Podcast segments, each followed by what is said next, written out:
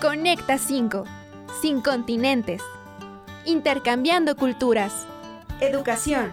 Cultura. Experiencias. Cambios y aventuras inolvidables de los estudiantes y docentes que han vivido el intercambio académico. Conecta con tu país. Conecta con el mundo y comparte tu experiencia que nosotros queremos escucharla. Bienvenidos a Conecta 5.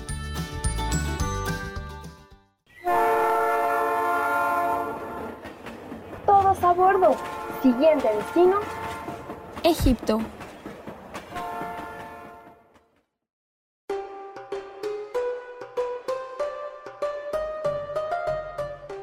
Egipto se encuentra en el extremo noreste del continente africano. Sus costas son bañadas por el mar Mediterráneo y el Mar Rojo. Está ocupado en su inmensa mayoría por el desierto del Sahara y atravesado por el río Nilo. La mayoría de los egipcios descienden de la población autóctona premusulmana y de los árabes, que conquistaron la zona en el siglo VII. También hay descendientes de otros pueblos conquistadores como griegos, romanos y turcos. El idioma oficial de Egipto actualmente es el árabe. Sin embargo, se utiliza el árabe egipcio, el cual es dominante en el mundo árabe, gracias a la importancia que Egipto tiene en los medios de comunicación y la educación. La religión oficial en Egipto es el Islam, el cual lo practica el 85% de la población. Para los egipcios la religión es muy importante y la respetan mucho así como su cultura. La capital y la ciudad más grande de este país es el Cairo. En las calles de esta ciudad se pueden encontrar recuerdos de la milenaria era de los faraones y la tradición islámica del país. El Cairo es la ciudad más grande del mundo árabe y de África. Otra de las ciudades más importantes de este país es Alejandría, fundada por Alejandro Magno. Actualmente es una de las ciudades más modernas y el principal puerto del país. Egipto es un país muy distinto al nuestro, pero que sin duda tenemos mucho que aprender de él. Amigos de Conecta 5, bienvenidos a un episodio más. El día de hoy eh, nos acompañan tres estudiantes de la Universidad Politécnica de Aguascalientes, Mariana Tobar, Grecia Robles y Paulina Escobar. Ellas tres se fueron a Egipto, pero no precisamente estudiar, más bien fueron a realizar sus prácticas. Entonces les doy la bienvenida y cuéntenos exactamente a dónde llegaron. Hola, bueno, yo soy Mariana. Este, yo voy a dar una breve introducción de lo que fue pues la llegada a Egipto. Bueno, fue toda una travesía porque pues eh, es una cultura totalmente diferente, son, es algo que queríamos algo diferente y pues claramente lo conseguimos. Es diferente en todos los aspectos y llegamos solas y llegamos con mucho miedo porque pues teníamos una idea de Egipto, pero realmente no sabíamos bien este, cómo era el, el lugar en sí. Llegamos y actualmente eh, Pau y yo no nos acordamos de muchas cosas del aeropuerto. Era tan fuerte el shock que, que entramos en, en, un estado que no nos acordábamos porque estábamos llenas de miedo de estar aquí solas. Lo logramos, pero ya no sabemos ¿qué, hacemos aquí? O sea, de verdad fue muy, muy, muy diferente y muy difícil, pero bueno, Grecia les puede compartir algo más. Ok, llegamos, bueno, yo soy Grecia, me presento, llegamos con una asociación la cual nos proporcionó una empresa, cada una, cada una tenía una empresa distinta, que el giro era relaciones internacionales. Y em, bueno, cada una tenía una labor distinta en su empresa. Entonces fue como un shock súper grande convivir con más mujeres de, de, otros, de otros países, la cultura súper diferente, el cómo cocinaban, el cómo tenían sus cuartos, eh, toda la diferencia de culturas que teníamos entre todas, las costumbres, todo literal, hasta los horarios, o sea, realmente era muy, muy diferente. De hecho, llegamos y a mí me tocó en otro apartamento y, a ellas dos en otro. Entonces fue como, no inventes, voy a estar sola y así, ¿no? Pero poquito a poco nos fuimos como acoplando y eh, pues ahorita, en lo personal y actualmente puedo decir que ha sido una experiencia increíble. Yo estoy enamoradísima con este viaje y sea como sea que haya pasado, ahorita pues ha sido una experiencia súper, súper padre. Y bueno, ahorita Paul les platicará más o menos también su, su partecita y su experiencia. Mi nombre es Paulina. Bueno, como ya mencionaron eh, mis amigas, pues creo que esta aventura fue todo un reto desde que llegamos. Como mencionó Mariana, nosotras llegábamos a la ciudad eh, al Cairo, pero nuestro destino era Alejandría. Entonces, el reto desde llegar al aeropuerto solas y tener que tomar un camión solas para llegar a una ciudad nueva fue como totalmente un reto, el hecho de que, por ejemplo, cada una estuvo en empresas diferentes.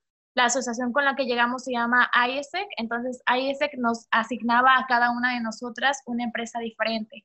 Entonces, el momento de, ok, estamos juntas aquí, pero pues cada quien va a estar en una empresa diferente. Entonces, es como desarrollarte al momento de hablar con personas que no son de tu mismo país, porque tú tenías experiencias totalmente diferentes con personas totalmente diferentes a ti. Por ejemplo, en mi, en mi experiencia en el trabajo, pues yo tenía compañeras que ni siquiera sabían hablar inglés. Entonces, pues era muy difícil poder contactarnos porque era así de que, al menos yo quería decirle así como de, ¿quieres un café? Y no me entendía en inglés, entonces era así como poner el traductor y de español a árabe o de inglés a árabe. Entonces hizo como cosas súper diferentes, pero que de verdad son experiencias que te ayudan a aprender muchísimo sobre culturas, idiomas y religiones nuevas. ¿Qué de especial tiene Egipto? O sea, ya comentaron que ustedes querían hacer como cosas diferentes y un país totalmente diferente al nuestro, pero ¿qué de especial tiene Egipto para ustedes en su carrera? O sea, ¿qué, qué les llamó la atención para irse a trabajar allá? Bueno, pues al comenzar a investigar los destinos este, en donde podríamos conseguir eh, la oportunidad de hacer nuestras prácticas, pues toda, todo el mundo sabe cómo es el ambiente laboral, pues en países como Europa, no sé, como que se tiene la idea más, o menos más comunes de, de, cómo es trabajar en ciertos países. Y nosotros, en lo personal, yo no sabía cómo las empresas en Egipto, este, pues, se relacionaban, cómo eran los trabajadores, eh, y nos impartieron clases sobre esto. Y teníamos algunos mitos de que mujeres trabajaban aparte con hombres por, por la religión y cosas así. Y pues dijimos, bueno, vamos a comprobarlo y solicitamos como nos hicieron la entrevista, nos aceptaron y pues bueno, vamos a descubrir qué es trabajar en un país totalmente distinto y totalmente algo que nadie conoce. Entonces, fue una experiencia muy padre eh, aprender de mi, de mi carrera y ver cómo lo aplican en otro país, porque realmente sí rompimos muchos tabús que, que dice la gente sobre Egipto. Exacto, yo creo que completa su experiencia académica totalmente porque pocas personas tienen la oportunidad de realmente vivir lo que estudiaron y aparte ustedes no lo vivieron aquí, o sea, se fueron al otro lado del mundo porque su carrera también se los permite, entonces les abre el panorama increíble y creo que les da muchísimo para eh, pues traer acá y que ustedes compartan. Pero ustedes siendo mujeres, ¿cómo vivieron o sea, la llegada ya, porque pues se sabe, y quiero que ustedes me rompan esos tabús, pues que la verdad las mujeres en, en Egipto no tienen como muchas libertades y es algo totalmente diferente a lo que vivimos aquí. Entonces, a ustedes como mujeres, ¿cómo les tocó enfrentar esa parte? Ok, bueno, esa parte, de hecho, cuando llegamos, desde el momento que pisamos el aeropuerto fue como de, no inventes, hay puros hombres, ¿no? Y llegamos con un miedo horrible porque desde el momento que pagamos los vuelos, todo, nuestras familias fue de que, oigan, están súper conscientes a qué, a qué país están yendo y nuestras, pues sí, ¿no? Pero aún así, por dentro obviamente lo dudas, pero dices, bueno, lo hago con más ganas porque tengo más dudas, ¿no? Y bueno, llegamos y em, pues desde el principio el idioma, y aunque hables un poco de inglés, el acento es sumamente diferente, entonces igual no, no nos dábamos a entender como al 100 y teníamos todavía esos tabús como de, pues somos mujeres, no sabemos si podemos pedir desde un Uber solas, salir solas a la, calle, o sea, porque llegamos y tuvimos que, que tomar un Uber. Igual tomamos un autobús para llegar a Alejandría, pero poco a poco fuimos como descubriendo y empezamos con mucho miedo como descubriendo que realmente sí, sí es una parte muy importante de la religión, si no es que creo que la más importante aquí, porque em, pues mucha gente lo clasifica como súper machistas, pero pues realmente las mujeres aquí sí manejan, sí trabajan, tienen, sí hay muchas libertades con base a la religión, pero esos tabús tan grandes que cuando llegamos eh, teníamos realmente sí lo sé como pasado muchísimo y eh, bueno, si es como a lo mejor un consejo, o sea, que de verdad las mujeres si se quieren venir a trabajar o de viaje o un intercambio, o sea, que realmente no les dé miedo, porque es una experiencia increíble y aunque seas hombre o mujer, o sea, realmente sí puedes laborar, sí, sí puedes laborar, sí puedes hacer cosas aquí, entonces eh, pues no, realmente por miedo o porque seas mujer, no, no estaría como padre que dejes de hacer este tipo de viajes. Y ustedes como, como visitantes, digámoslo así, tienen que, eh, aunque no practiquen esa religión, tienen que cumplir con las normas, por así decirlo, de allá. Sí, de hecho ha habido situaciones que, bueno, le han pasado a Pau, le pasó la semana pasada, que es como te tienes que acostumbrar, bueno, te tienes que acoplar a lo que se vive, o sea, te tienes que acoplar a la religión. En cuestión a la pregunta que hiciste, por ejemplo, nosotras sí teníamos como la, la duda de, bueno, vamos a estar viviendo en un país totalmente diferente, en donde las mujeres se, se cubren totalmente. Nuestra primera pregunta siempre fue desde un principio el, ¿también nosotras debemos de cubrirnos o, o, o qué, o, cómo vamos a manejar esta situación. Entonces, desde antes de venir a este país, nos informamos, investigamos y, o sea, nosotros ya sabíamos muchas cosas. Por ejemplo, eh, las mujeres se cubren la cabeza, se llama hijab, es lo que ellas usan en, en, su cabeza para poder cubrirse. Nosotras como extranjeras no tenemos que usarlo forzosamente. Sin embargo, hay cosas que sí debemos de, respetar desde un principio. El momento en que Grecia mencionaba de que a lo mejor usamos jeans, pero a lo mejor nosotros estamos acostumbradas a usar unos jeans más apretados, tú notas cómo la gente te nota diferente, porque sabes que es algo que las mujeres aquí no usan. Por ejemplo, a mí la semana pasada me pasó un acontecimiento muy, eh, muy extraño, ya que, bueno, fuimos a un, a un tipo mercadito a, pues ya sabes, a comprar eh, varios tipos de cosas, como souvenirs, para la familia. Y eh, bueno, es una, es una zona turística, vaya. Entonces yo usé una blusa en donde mis hombros se notaban. Realmente era un escote solo en los hombros. Entonces yo estaba ahí con las chicas y una, una musulmana me, me vio y me dio un golpe en la espalda porque pues yo estaba mostrando mis hombros realmente es como una falta de respeto para ellos, pero pues la verdad es lo que le digo a las niñas, yo no pude decirle nada porque sé que yo estoy en un país que no es mío y debo de respetar sus reglas.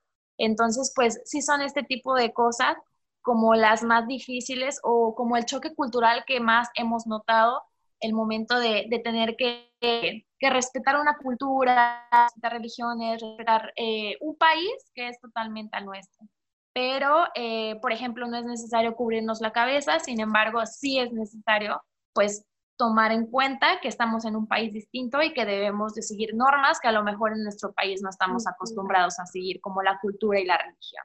Incluso, pues, varias, o sea, tú, o sea, la gente pensará como los hombres son los que te dicen no te vistas así, pero en realidad, no sé, estamos sentadas y se nos descubre poquito la espalda por atrás llegan las chavas o señoras y te bajan la blusa y te dicen como en árabe, como de, oye, no, se te está viendo la espalda. O sea, hemos pasado por situaciones así miles de veces. Y al principio sí era como de, ay, niña, no sé qué, me pasó esto. Pero pues se va aprendiendo con el tiempo. Igual, pues los hombres sí son un poco acosadores. O sea, aquí la verdad, sí es que si te ven foránea o extranjera, sí están como ahí súper atentos de ti y sí. te sientes un poco incómoda y más porque no entiendes el idioma. O sea, no, no sabes lo que te están gritando, lo que te están diciendo. Pero pues con el tiempo ya es como de, bueno, pues ya sé que soy foránea, ya. Pues me tengo que acostumbrar.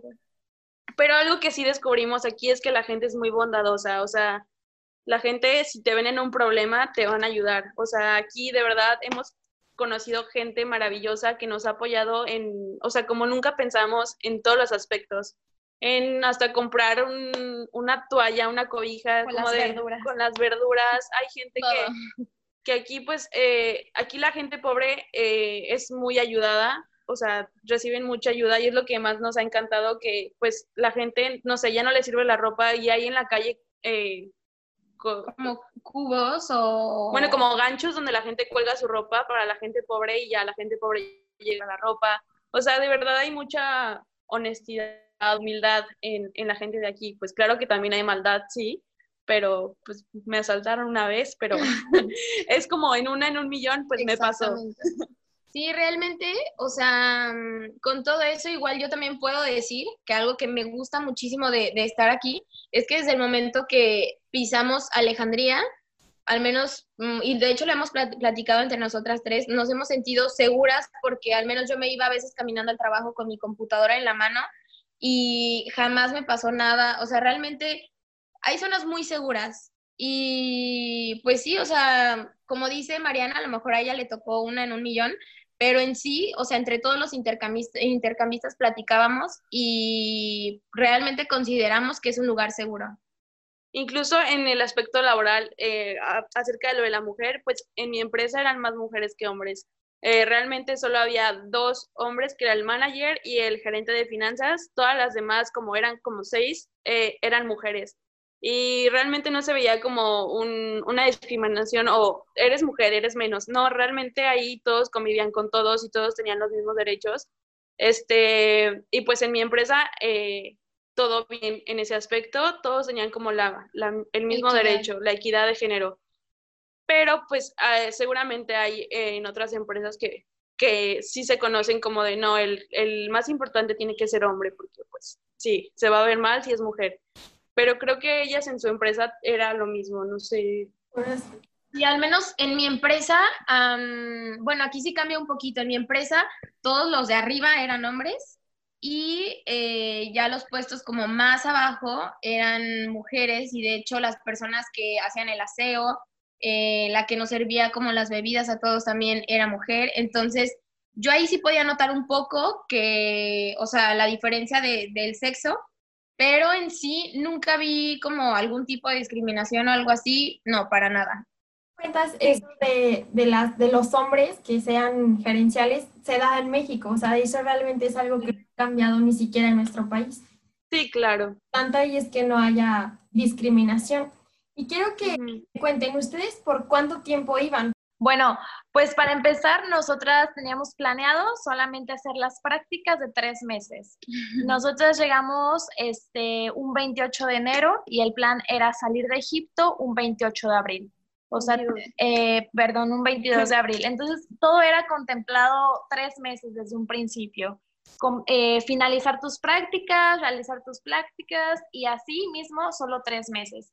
Pero con todo este problema que sucedió que la verdad nadie se iba a imaginar. De hecho, me acuerdo que cuando nosotros salimos en enero ya se escuchaba acerca de la contingencia pero pues lo escuchábamos muy lejos, o sea, desde, no, pues que en tal lado está este virus, pero pues nadie sabía que se iba a llegar a estas circunstancias.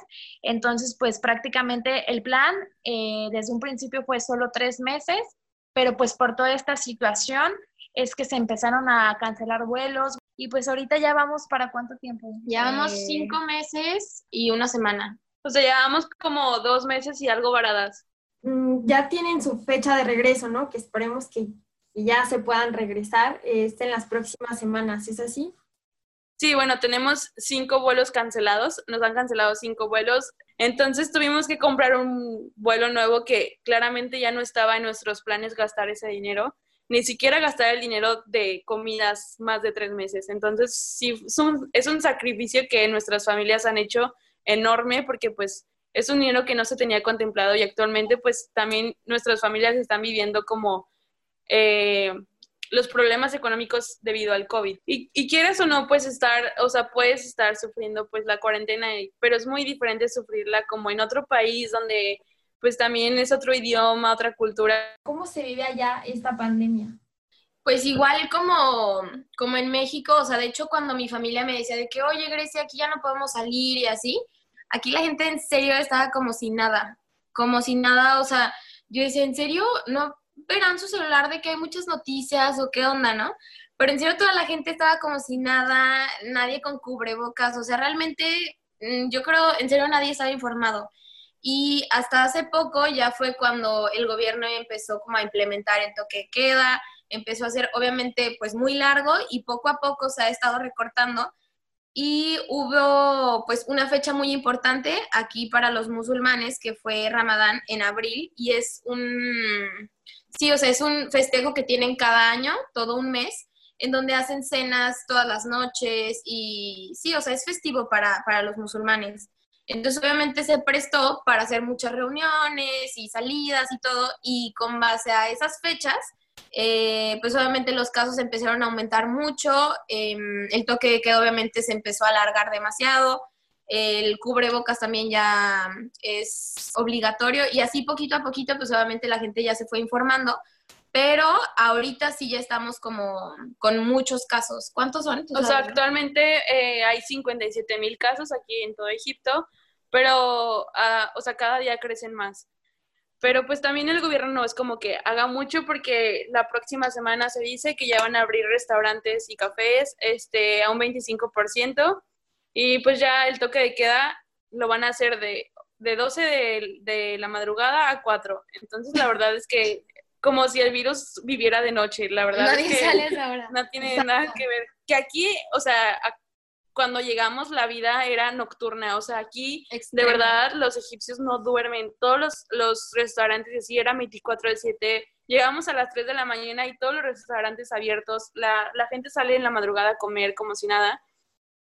Pues espero de verdad de todo corazón que, que, ya no se cancele este vuelo, que puedan regresar, porque como dicen es algo que no se esperaba nadie, o sea, nadie tomamos las precauciones necesarias, no pensamos que fuera a llegar a este, a este punto, entonces claro que es más difícil vivirlo de lejos y para sus familias, porque todos estamos pasando por una situación económica pues complicada.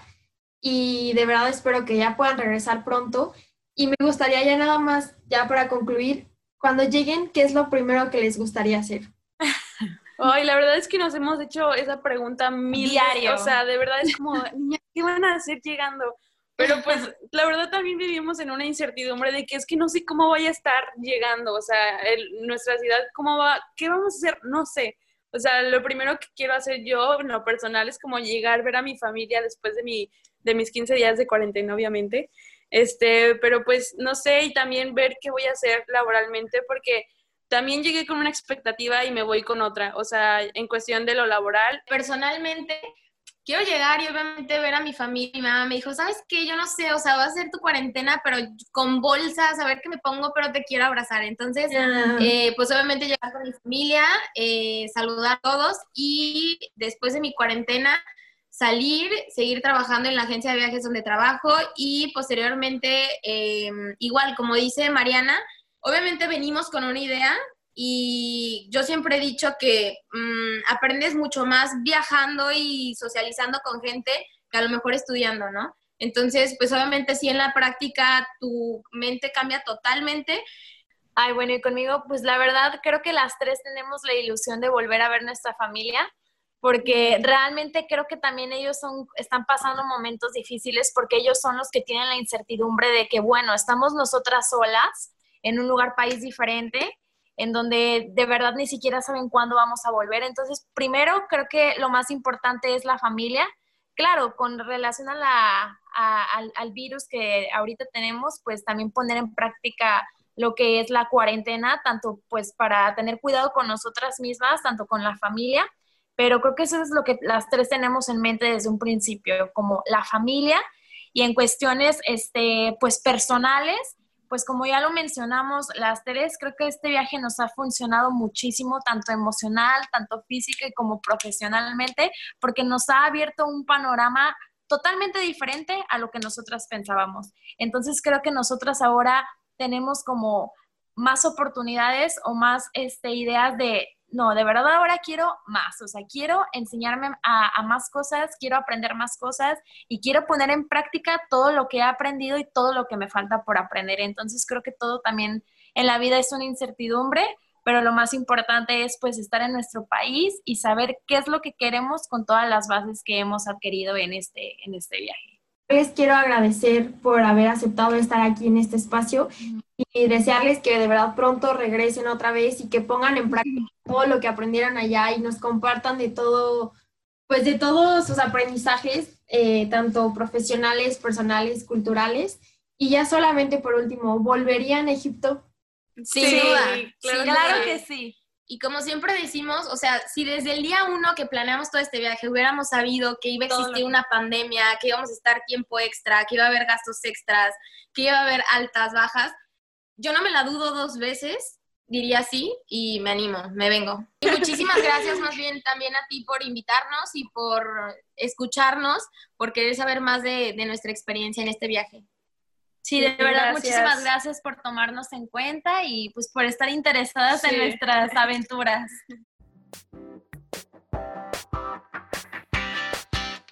Si eres estudiante o docente de la Universidad Autónoma de Aguascalientes y estás buscando la movilidad académica, el Departamento de Intercambio Académico está siempre disponible para ti. Este departamento sirve como enlace con instituciones nacionales e internacionales para que personas como tú puedan realizar un traslado estudiantil o docente a otros estados de la República Mexicana o bien fuera del país. No te quedes con las ganas y estudia en otra universidad. ¿Sabías que la movilidad académica es uno de los aspectos más dinámicos de la globalización?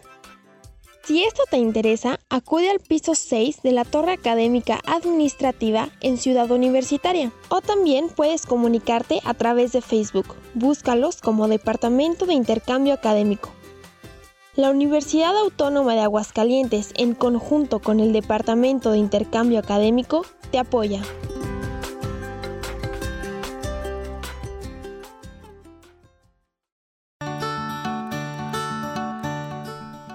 Conecta 5. Sin continentes. Intercambiando culturas. Educación. Cultura. Experiencias. Cambios y aventuras inolvidables de los estudiantes y docentes que han vivido el intercambio académico. Conecta con tu país. Conecta con el mundo y comparte tu experiencia que nosotros queremos escucharla. Los